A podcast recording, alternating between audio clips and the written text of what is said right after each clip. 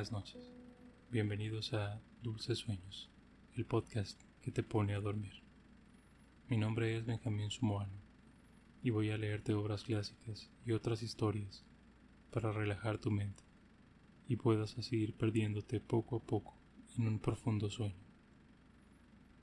También puedes usar este podcast para tomar una siesta o para desconectarte un momento durante el día, en tu hora de comida en un receso entre clases o cuando quieras simplemente descansar. Recuerda que para no perderte ninguno de los episodios, puedes suscribirte gratis en Spotify, Apple Podcast, iBox o en tu aplicación de podcast preferida. Y si tienes bocinas inteligentes, puedes escucharnos en HomePod de Apple y Amazon Echo. Solo pídele a Siri o Alexa que reproduzca el podcast de Dulces Sueños en España, también puedes escucharnos en las bocinas Movistar Home. Esta noche te voy a leer una novela muy querida. Se trata de la historia original de La Sirenita de Hans Christian Andersen. Muchos recuerdan y quieren esta historia por la famosa película animada de Disney, y que por cierto fue la primera de la llamada nueva era de las películas de Disney una era que continúa hasta la fecha. Recientemente ha sido noticia esta película porque se prepara la versión con actores de esta historia, envuelta en cierta polémica. Pero la narración con la que te dormirás hoy es la historia escrita por el famoso autor danés, que tiene grandes diferencias con la animación y es en muchos aspectos más emotiva. Un clásico digno de revisitar. Y ahora, acomoda tu almohada. Nota lo bien que se siente estar en tu cama a punto de dormir. Cierra tus ojos y déjame leer para ti. La Sirenita por Hans Christian Andersen. En alta mar el agua es azul como los pétalos de la más hermosa centaura y clara como el cristal más puro, pero es tan profunda que sería inútil echar el ancla, pues jamás podría ésta alcanzar el fondo. Habría que poner muchos campanarios unos encima de otros para que, desde las honduras, llegasen a la superficie. Pero no creáis que el fondo sea todo de arena blanca y helada. En él crecen también árboles y plantas maravillosas, de tallo y hojas tan flexibles que al menor movimiento del agua se mueven y agitan como dotadas de vida. Toda clase de peces, grandes y chicos, se deslizan por entre las ramas exactamente como hacen las aves en el aire. En el punto de mayor profundidad se alza el palacio del rey del mar. Las paredes son de coral y las largas ventanas puntiagudas del ámbar más transparente, y el tejado está hecho de conchas que se abren y cierran según la corriente del agua. Cada una de estas conchas encierra perlas brillantísimas, la menor de las cuales honraría la corona de una reina. Hacía muchos años que el rey del mar era viudo. Su anciana madre cuidaba del gobierno de la casa. Era una mujer muy inteligente, pero muy pagada de su nobleza. Por eso llevaba doce ostras en la cola, mientras que los demás nobles solo estaban autorizados a llevar seis. Por lo demás, era digna de todos los elogios, principalmente por lo bien que cuidaba de sus nietecitas.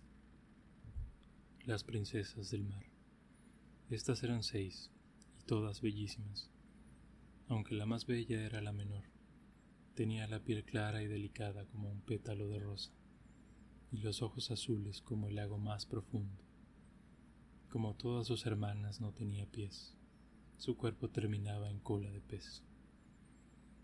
Las princesas se pasaban el día jugando en las inmensas salas del palacio, en cuyas paredes crecían flores. Cuando se abrían las grandes ventanales de ámbar, los peces entraban nadando, como hacen en nuestras tierras las golondrinas cuando les abrimos las ventanas, y los peces se acercaban a las princesas, comiendo de su mano y dejándose acariciar. Frente al palacio había un gran jardín, con árboles de color rojo de fuego y azul oscuro.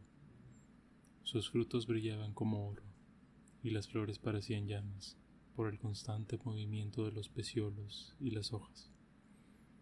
El suelo lo formaba arena finísima, azul como la llama del azufre. De arriba descendía un maravilloso resplandor azul. Más que estar en el fondo del mar, se tenía la impresión de estar en las capas altas de la atmósfera, con el cielo por encima y por debajo. Cuando no soplaba el viento, se veía el sol. Parecía una flor purpúrea cuyo cáliz irradiaba la luz. Cada princesita tenía su propio trocito en el jardín donde cavaba y plantaba lo que le venía en gana. Una había dado a su porción forma de ballena, otra había preferido que tuviese la de una sirenita. En cambio, la menor hizo la suya circular como el sol, y todas sus flores eran rojas como él. Era una chiquilla muy especial, callada y cavilosa, y mientras sus hermanas hacían gran fiesta con los objetos más raros procedentes de los barcos naufragados, ella solo jugaba con una estatua de mármol, además de las rojas flores semejantes al sol. La estatua representaba a un niño hermosísimo, esculpido en un mármol muy blanco y nítido. Las olas la habían arrojado al fondo del océano. La princesa plantó junto a la estatua un sauce llorón color de rosa el árbol creció espléndidamente, y sus ramas colgaban sobre el niño de mármol, proyectando en el arenoso fondo azul su sombra violeta, que se movía a compás de aquellas. Parecía como si las ramas y las raíces jugasen unas contra otras y se besasen. Lo que más encantaba a la princesa era oír hablar del mundo de los hombres, de allá arriba. La abuela tenía que contarle todo cuanto sabía de barcos y ciudades, de hombres y animales. Se admiraba sobre todo de que en la tierra las flores tuvieran olor, pues las del fondo del mar no olían a nada, y le sorprendía también que los bosques fuesen verdes, y que los peces que se movían entre los árboles cantasen tan melodiosamente. Se refería a los pajarillos, que la abuela llamaba peces, para que las niñas pudieran entenderla pues no habían visto nunca aves. Cuando cumpláis quince años, dijo la abuela, se os dará permiso para salir de las aguas, sentaros a la luz de la luna en los arrecifes y ver los barcos que pasan. Entonces veréis también bosques y ciudades. Al año siguiente, la mayor de las hermanas cumplió los quince años. Todas se llevaban un año de diferencia, por lo que la menor debía guardar todavía cinco hasta poder salir del fondo del mar y ver cómo son las cosas en nuestro mundo. Pero la mayor prometió a las demás que al primer día les contaría lo que viera y lo que le hubiera parecido más hermoso, pues por más cosas que su abuela les contase, siempre quedaban muchas que ellas estaban curiosas por saber. Ninguna, sin embargo, se mostraba tan impaciente como la menor, precisamente porque debía esperar aún tanto tiempo y por qué era tan callada y retraída. Se pasaba muchas noches asomada a la ventana, dirigiendo la mirada a lo alto, contemplando, a través de las aguas azul oscuro, cómo los peces correteaban agitando las aletas y la cola. Alcanzaba también a ver la luna y las estrellas, que a través del agua parecían muy pálidas, aunque mucho mayores de cómo las vemos nosotros cuando una nube negra las tapaba. La princesa sabía que era una ballena que nadaba por encima de ella, o un barco con muchos hombres a bordo, los cuales jamás hubieran pensado en que allá abajo había una joven y encantadora sirena que extendía las blancas manos hacia la quilla del navío. Llegó pues el día en que la mayor de las princesas cumplió quince años y se remontó hacia la superficie del mar.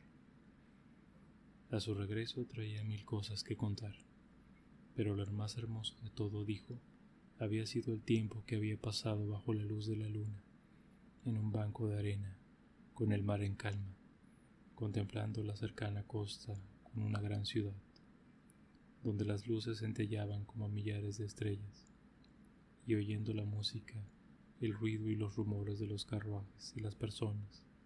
También le había gustado ver los campanarios y torres y escuchar el tañido de las campanas.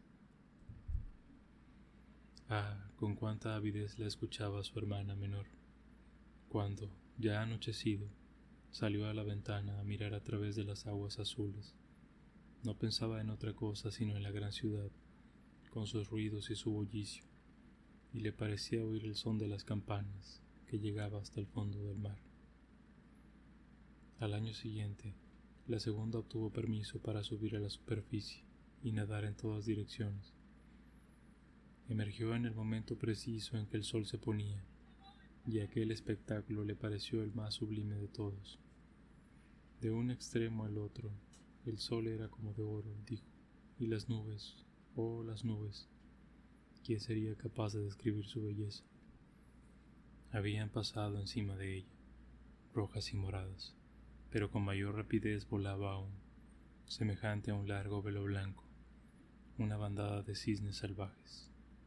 Volaban en dirección al sol, pero el astro se ocultó y en un momento desapareció el tinte rosado del mar y de las nubes. Al cabo de otro año le tocó el turno a la hermana tercera, la más audaz de todas. Por eso remontó un río que desembocaba en el mar vio deliciosas colinas verdes cubiertas de pámpanos y palacios y cortijos que destacaban entre magníficos bosques. Oyó el canto de los pájaros y el calor del sol era tan intenso que la sirena tuvo que sumergirse varias veces para refrescarse el rostro ardiente.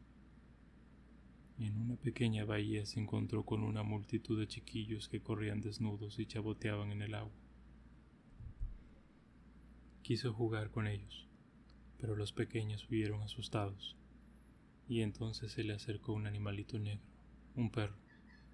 Jamás había visto un animal parecido, y como ladraba terriblemente, la princesa tuvo miedo y corrió a refugiarse en alta mar.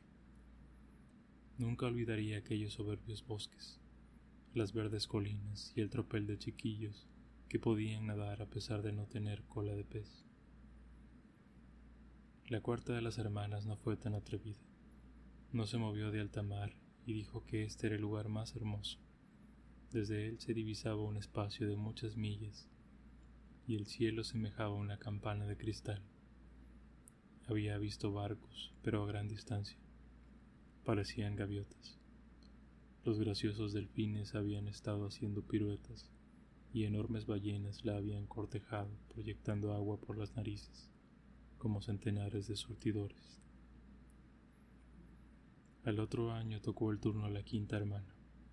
Su cumpleaños caía justamente en invierno, por eso vio lo que las demás no habían visto la primera vez. El mar parecía intensamente verde, y en derredor flotaban grandes icebergs, parecidos a perlas, dijo, y sin embargo, mucho mayores que los campanarios que construían los hombres. adoptaban las formas más caprichosas y brillaban como diamantes. Ella se había sentado en la cúspide del más voluminoso, y todos los veleros se desviaban aterrorizados del lugar donde ella estaba, con su larga cabellera ondeando al impulso del viento. Pero hacia el atardecer el cielo se había cubierto de nubes, y habían estallado relámpagos y truenos, mientras el mar, ahora negro, levantaba los enormes bloques de hielo que brillaban a la roja luz de los rayos. En todos los barcos arriaban las velas, y las tripulaciones eran presa de angustia y de terror. Pero ella habla seguido sentada tranquilamente en su iceberg, contemplando los rayos azules que zigzagueaban sobre el mar reluciente. La primera vez que una de las hermanas salió a la superficie del agua, Todas las demás quedaron encantadas, oyendo las novedades y bellezas que había visto. Pero una vez tuvieron permiso para subir cuando les viniera en gana, aquel mundo nuevo pasó a ser indiferente para ellas. Sentían la nostalgia del suyo, y al cabo de un mes afirmaron que sus parajes submarinos eran los más hermosos de todos, y que se sentían muy bien en casa.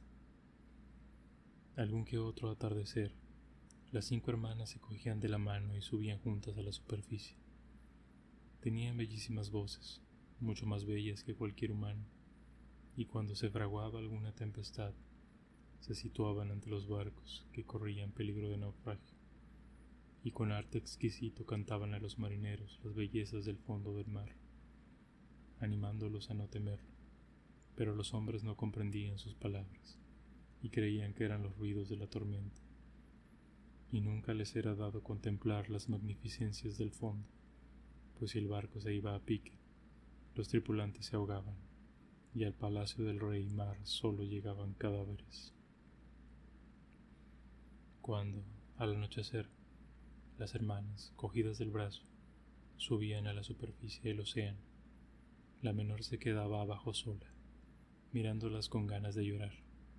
Pero una sirena no tiene lágrimas, y por eso es mayor su sufrimiento. Ay, si yo tuviera quince años, decía, sé que me gustará el mundo de allá arriba, y amaré a los hombres que lo habitan. Y como todo llega en este mundo, al fin cumplió los quince años. Bien, ya eres mayor, le dijo la abuela, la anciana reina viuda. Ven que te ataviaré como a tus hermanas. Y le puso el cabello una corona de lirios blancos, pero cada pétalo era la mitad de una perla, y la anciana mandó adherir ocho grandes ostras a la cola de la princesa, como distintivo de su alto rango. Duele, exclamaba la doncella. Hay que sufrir para ser hermosa contestó la anciana. La doncella de muy buena gana se habría sacudido todos aquellos adornos y la pesada diadema, para que quedase vestida con las rojas flores de su jardín, pero no se atrevió a introducir novedades. Adiós, dijo, elevándose ligera y diáfana a través del agua, como una burbuja. El sol acababa de ocultarse cuando la sirena asomó la cabeza de la superficie, pero las nubes relucían aún como rosas y oro, y en el rosado cielo brillaba la estrella vespertina, tan clara y bella. El aire era suave y fresco, y en el mar reinaba absoluta calma. Había a poca distancia un gran barco de tres palos. Una sola vela estaba izada, pues no se movía ni la más leve brisa y en cubierta se veían los marineros por entre las garcias y sobre las pértigas. Había música y canto, y al oscurecer encendieron los centenares de farolillos de colores. Parecía como se al aire las banderas de todos los países. La joven sirena se acercó nadando a las ventanas de los camarotes, y cada vez que una ola la levantaba, podía echar una mirada a través de los cristales, límpidos como espejos y veía muchos hombres magníficamente ataviados. El más hermoso, empero, era el joven príncipe, de grandes ojos negros. Seguramente no tendría más allá de 16 años. Aquel día era su cumpleaños, y por eso se celebraba la fiesta. Los marineros bailaban en cubierta, y cuando salió el príncipe se dispararon más de cien cohetes que brillaron en el aire iluminándolo como la luz del día, por lo cual la sirena, asustada, se apresuró a sumergirse unos momentos. Cuando volvió a asomar la flor del agua, le pareció como si todas las estrellas del cielo cayesen sobre ella. Nunca había visto fuegos artificiales. Grandes soles zumbaban en derredor, magníficos peces de fuego surcaban el aire azul, reflejándose todo sobre el mar en calma. En el barco era tal la claridad que podía distinguirse cada cuerda, y no digamos los hombres. Ay, qué guapo era el joven príncipe. Estrechaba las manos a los marinos, sonriente, mientras la música sonaba en la noche. Pasaba el tiempo, y la pequeña sirena no podía apartar los ojos del navío ni del apuesto príncipe. Apagaron los faroles de colores, los cohetes dejaron de elevarse, y cesaron también los cañonazos, pero en las profundidades del mar aumentaron los ruidos. Ella seguía meciéndose en la superficie, para echar una mirada en el interior de los camarotes a cada vaivén de las olas. Luego el barco aceleró su marcha. Izaron todas las velas, una tras otra, y, A medida que el oleaje se intensificaba, el cielo se iba cubriendo de nubes. En la lejanía zigzagueaban ya los rayos. Se estaba preparando una tormenta horrible, y los marinos hubieron de arriar nuevamente las velas.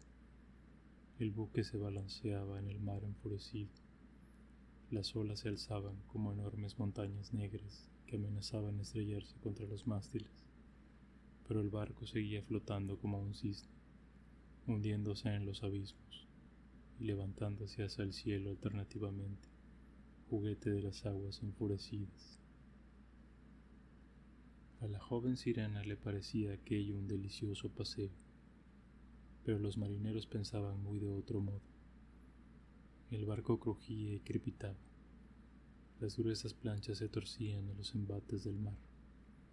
El palo mayor se partió como si fuera una caña y el barco empezó a tambalearse de un costado al otro, mientras el agua penetraba en él por varios puntos. Solo entonces comprendió la sirena el peligro que corrían aquellos hombres.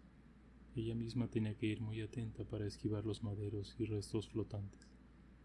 Unas veces la oscuridad era tan completa que la sirena no podía distinguir nada en absoluto. Otras veces los relámpagos daban una luz vivísima permitiéndole reconocer a los hombres del barco. Buscaba especialmente al príncipe, y al partirse el navío lo vio hundirse en las profundidades del mar. Su primer sentimiento fue de alegría, pues ahora iba a tenerlo en sus dominios. Pero luego recordó que los humanos no pueden vivir en el agua, y que el hermoso joven llegaría muerto al palacio de su padre. No, no era posible que muriese. Por eso echó ella a nadar por entre los maderos y las planchas que flotaban esparcidas por la superficie, sin parar mientes en que podían aplastarla, hundiéndose en el agua y elevándose nuevamente. Llegó al fin al lugar donde se encontraba el príncipe, el cual se hallaba casi al cabo de sus fuerzas. Los brazos y piernas empezaban a entumecérsele. Sus bellos ojos se cerraban y habría sucumbido sin la llegada de la sirenita, la cual sostuvo su cabeza fuera del agua y se abandonó al impulso de las olas. Al amanecer, la tempestad se había calmado, pero del barco no se veía el menor resto. El sol se elevó, rojo y brillante, del seno del mar, y pareció como si las mejillas del príncipe recobrasen la vida aunque sus ojos permanecían cerrados. La sirena estampó un beso en su hermosa y despejada frente y le apartó el cabello empapado. Entonces lo encontró parecido a la estatua de mármol de su jardincito. Volvió a besarlo, deseosa de que viviese. La tierra firme apareció ante ella, altas montañas azules en cuyas cimas resplandecía la blanca nieve, como cisnes allí posados en la orilla se extendían soberbios bosques verdes. Y en primer término había un edificio que no sabía lo que era, pero que podía ser una iglesia o un convento. En su jardín crecían naranjos y limoneros, y ante la puerta se alzaban grandes palmeras. El mar formaba una pequeña bahía, resguardada de los vientos, pero muy profunda que se alargaba hasta unas rocas cubiertas de fina y blanca arena. A ella se dirigió con el bello príncipe y, depositándolo en la playa, tuvo buen cuidado de que la cabeza quedase bañada por la luz del sol. Las campanas estaban doblando en el gran edificio blanco y un grupo de muchachas salieron al jardín. Entonces la sirena se alejó nadando hasta detrás de unas altas rocas que sobresalían del agua y cubriéndose la cabeza y el pecho de espuma del mar, para que nadie pudiese ver su rostro. Se puso a espiar quién se acercaría al pobre príncipe. Al poco rato llegó junto a él una de las jóvenes, pareció asustarse grandemente, pero solo por un momento. Fue en busca de sus compañeras, y la sirena vio cómo el príncipe volvía a la vida y cómo sonreían las muchachas que lo rodeaban. Solo a ella no te sonreía, pues ignoraba que lo había salvado. se sintió muy afligida y cuando lo vio entrar en el vasto edificio, se sumergió tristemente en el agua y regresó al palacio de su padre. Siempre había sido de temperamento taciturno y caviloso, pero desde aquel día lo fue más aún. Sus hermanas le preguntaron qué había visto en su primera salida, mas ella no les contó nada. Muchas veces a la hora del ocaso o del alba se remontó al lugar donde había dejado al príncipe. Vio cómo maduraban los frutos del jardín y cómo eran recogidos. Vio derretirse la nieve de las altas montañas pero nunca al príncipe. Por eso cada vez volvió a palacio triste y afligido. Su único consuelo era sentarse en el jardín, enlazando con sus brazos la hermosa estatua de mármol, aquella estatua que se parecía al guapo doncel, pero dejó de cuidar sus flores, que empezaron a crecer salvajes, invadiendo los senderos y entrelazando sus largos tallos y hojas en las ramas de los árboles hasta tapar la luz por completo. Por fin, incapaz de seguir guardando el secreto, lo comunicó una de sus hermanas, y muy pronto lo supieron las demás. Pero, aparte de ellas y unas pocas sirenas de su intimidad, nadie más se enteró de lo ocurrido. Una de las amigas pudo decirle quién era el príncipe, pues había presenciado también la fiesta del barco y sabía cuál era su patria y dónde se hallaba su palacio. Ven, hermanita, dijeron las demás princesas, y pasando cada una el brazo en torno a los hombros de la otra, subieron en larga hilera a la superficie del mar, en el punto donde sabían que se levantaba el palacio del príncipe. Estaba construido de una piedra brillante, de color amarillo claro, con grandes escaleras de mármol, una de las cuales bajaba hasta el mismo mar. Magníficas cúpulas doradas se elevaban por encima del tejado, y entre las columnas que rodeaban el edificio había estatuas de mármol que parecían tener vida.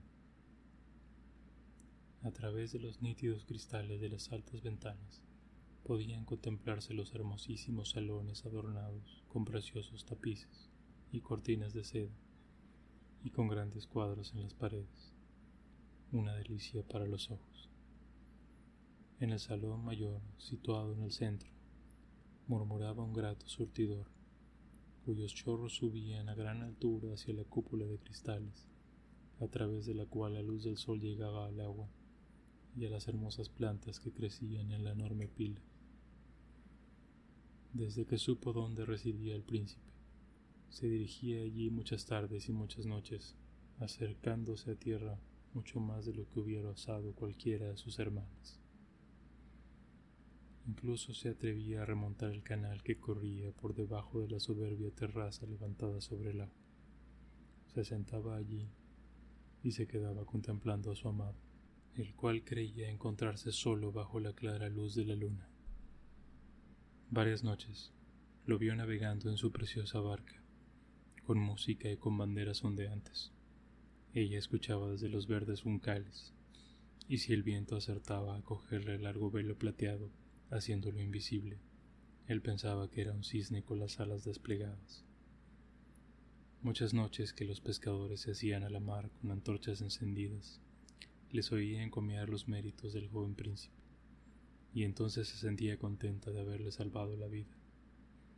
Cuando flotaba medio muerto a merced de las olas, y recordaba cómo su cabeza había reposado en su seno, y con cuánto amor lo había besado ella pero él lo ignoraba, ni en sueños la conocía. Cada día iba sintiendo más afecto por los hombres, cada vez sentía mayores deseos de subir hasta ellos, hasta su mundo, que le parecía mucho más vasto que el propio.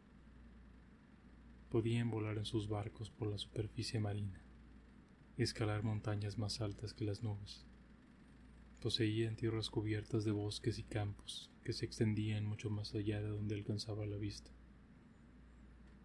Había muchas cosas que hubiera querido saber, pero sus hermanas no podían contestar a todas sus preguntas. Por eso acudió a la abuela, la cual conocía muy bien aquel mundo superior que ella llamaba con razón los países sobre el mar.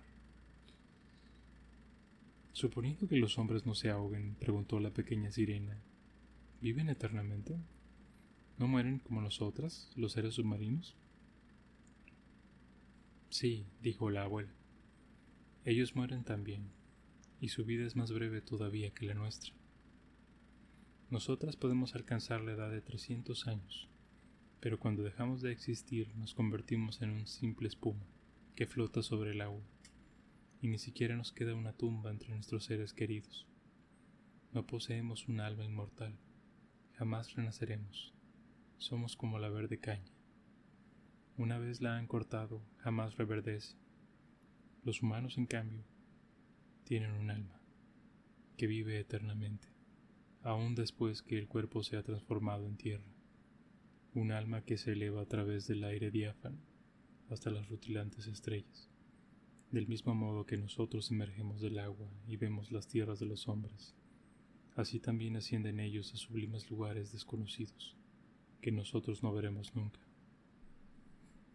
¿Por qué no tenemos nosotras un alma inmortal? preguntó afligida la pequeña sirena. Gustosa cambiaría yo mis centenares de años de vida por ser solo un día una persona humana y poder participar luego del mundo celestial. No pienses eso, dijo la vieja. Nosotras somos mucho más dichosas y mejores que los humanos de allá arriba. Así pues, moriré y vagaré por el mar convertida en espuma sin oír la música de las olas ni ver las hermosas flores y el rojo globo del sol. ¿No podría hacer nada para adquirir un alma inmortal? No, dijo la abuela. Hay un medio, sí, pero es casi imposible. Sería necesario que un hombre te quisiera con un amor más intenso del que tiene a su padre y a su madre, que se aferrase a ti con todas sus potencias y todo su amor, e hiciese que un sacerdote enlazase vuestras manos, prometiendo la fidelidad aquí y para toda la eternidad. Entonces su alma entraría en tu cuerpo, y tú también tendrías parte en la bienaventuranza reservada a los hermanos. Te daría alma sin perder por ello la suya, pero esto jamás podrá suceder. Lo que aquí en el mar es hermoso, me refiero a tu cola de pez, en la tierra lo encuentran feo. No sabrían comprenderlo. Para ser hermosos, ellos necesitan dos apoyos macizos, que llaman piernas. La pequeña sirena consideró con un suspiro su cola de pez. No nos pongamos tristes, la animó la vieja. Saltemos y brinquemos. Durante los trescientos años que tenemos de vida. Es un tiempo muy largo. Tanto mejor se descansa luego. Esta noche celebraremos un baile de gala. La fiesta fue de una magnificencia como nunca se ve en la tierra. Las paredes y el techo del gran salón eran de grueso cristal, pero transparente. Centenares de enormes conchas color de rosa y verde se alineaban a uno y otro lado, con un fuego de llama azul que iluminaba toda la sala y proyectaba su luz al exterior, a través de las paredes, y alumbraba el mar, permitiendo ver los innúmeros peces grandes y chicos, que nadaban junto a los muros de cristal, unos con brillantes escamas purpúreas, otros con reflejos dorados y plateados. Por el centro de la sala fluía una ancha corriente, y en ella bailaban los moradores submarinos, al son de su propio y delicioso canto. Los humanos de nuestra tierra no tienen tan bellas voces. La joven sirena era la que cantaba mejor los asistentes aplaudían, y por un momento sintió un gozo auténtico en su corazón, al percatarse de que poseía la voz más hermosa de cuantas existen en la tierra y en el mar. Pero muy pronto volvió a acordarse del mundo de lo alto. No podía olvidar al apuesto príncipe, ni su pena por no tener como él un alma inmortal. Por eso salió disimuladamente del palacio paterno mientras en él todo era encantos y regocijo. Se estuvo sentada en su jardincito, presa de la melancolía. En estas oyó los sones de un cuerno que llegaban a través del agua, y pensó, De seguro que en estos momentos está surcando las olas aquel ser a quien quiero más que a mi padre y a mi madre, aquel que es dueño de todos mis pensamientos y en cuya mano quisiera yo depositar la dicha de toda mi vida. Lo intentaré todo para conquistarlo y adquirir un alma inmortal, mientras mis hermanas bailan en el palacio. Iré a la mansión de la bruja marina, quien siempre tanto temí, pero tal vez ella me aconseje y me ayude. Y la sirenita se encaminó hacia el urgente torbellino, tras el cual vivía la bruja. Nunca había seguido aquel camino, en el que no crecían flores ni algas. Un suelo arenoso, pelado y gris se extendía hasta la fatídica corriente, donde el agua se revolvía con un estruendo semejante al de ruedas de molino, arrastrando al fondo todo lo que se ponía a su alcance. Para llegar a la mansión de la hechicera, nuestra sirena debía atravesar aquellos siniestros remolinos, y en un largo trecho no había más camino que un cenagal caliente y burbujeante, que la bruja llamaba su turbera. Detrás estaba su casa, en medio de un extraño bosque. Todos los árboles y arbustos eran pólipos, mitad animales, mitad plantas. Parecían serpientes de cien cabezas salidas de la tierra. Las ramas eran largos brazos viscosos, con dedos parecidos a flexibles gusanos, y todos se movían desde la raíz hasta la punta rodeaban y apresionaban todo lo que se ponía a su alcance, sin volver ya a soltarlo. La sirenita se detuvo aterrorizada. Su corazón latía de miedo y estuvo a punto de volverse. Pero el pensar en el príncipe y en el alma humana le infundió nuevo valor. Se ató firmemente alrededor de la cabeza el largo cabello flotante, para que los pólipos no pudiesen agarrarlo Dobló las manos sobre el pecho y se lanzó hacia adelante como solo saben hacerlo los peces, deslizándose por entre los terribles pólipos que extendían hacia ella sus flexibles brazos y manos. Vio como cada uno mantenía aferrado, con cien diminutos apéndices semejantes a fuertes aros de hierro, lo que había logrado sujetar. Cadáveres humanos, muertos en el mar y hundidos en su fondo, salían a modo de blancos esqueletos de aquellos demoníacos brazos.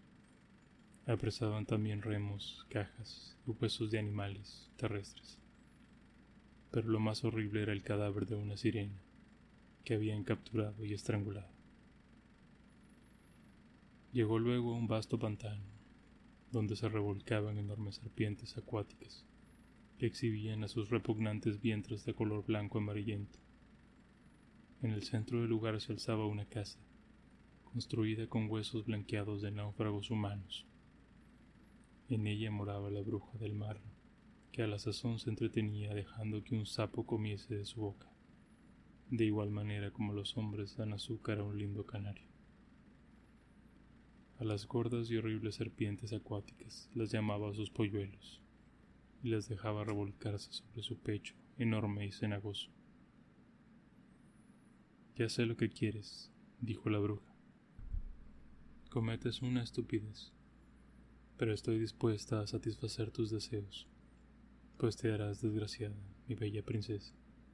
Quieres librarte de la cola de pez y en lugar de ella tener dos piernas para andar como los humanos, para que el príncipe se enamore de ti y con su amor puedas obtener un alma inmortal.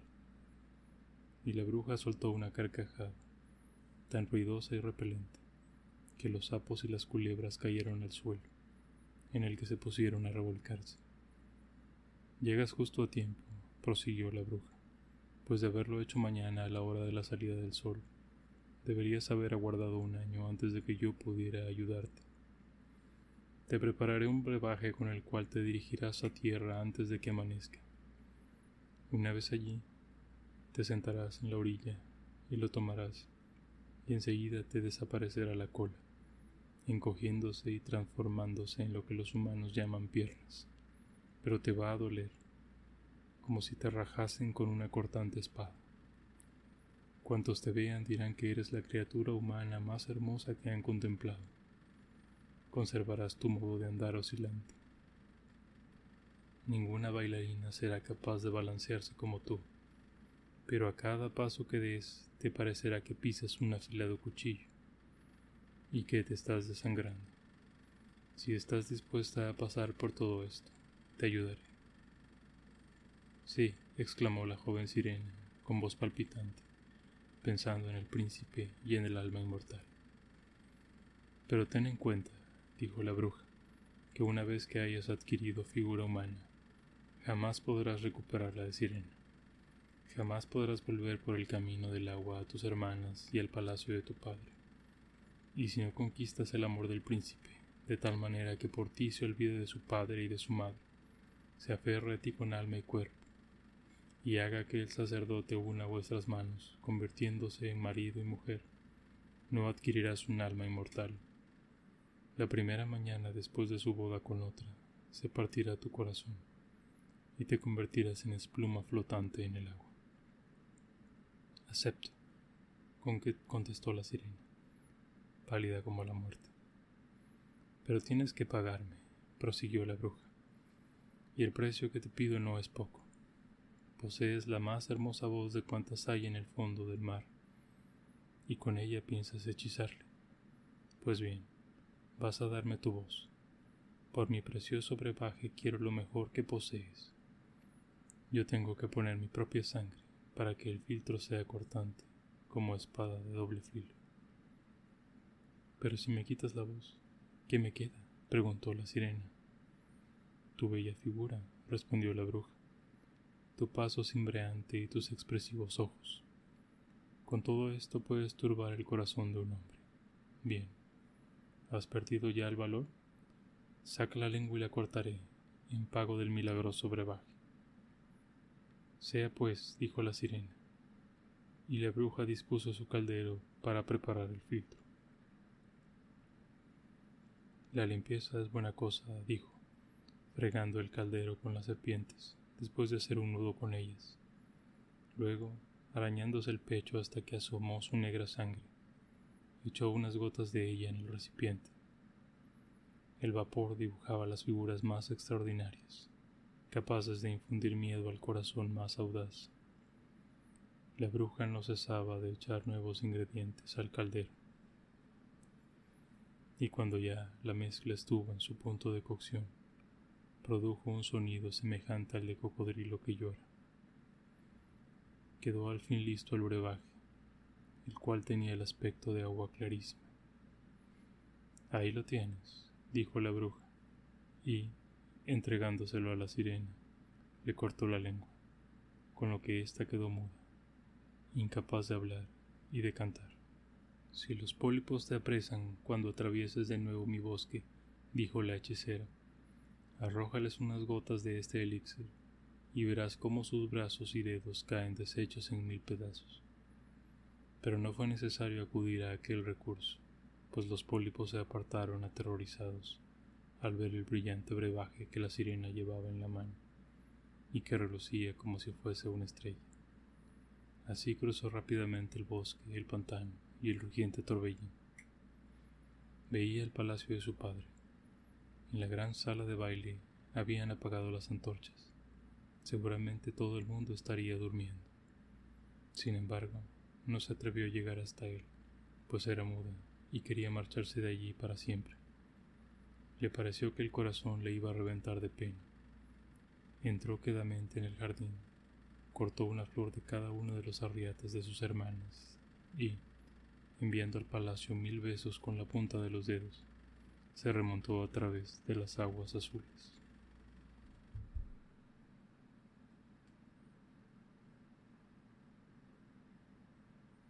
Que tengas dulces sueños. Buenas noches.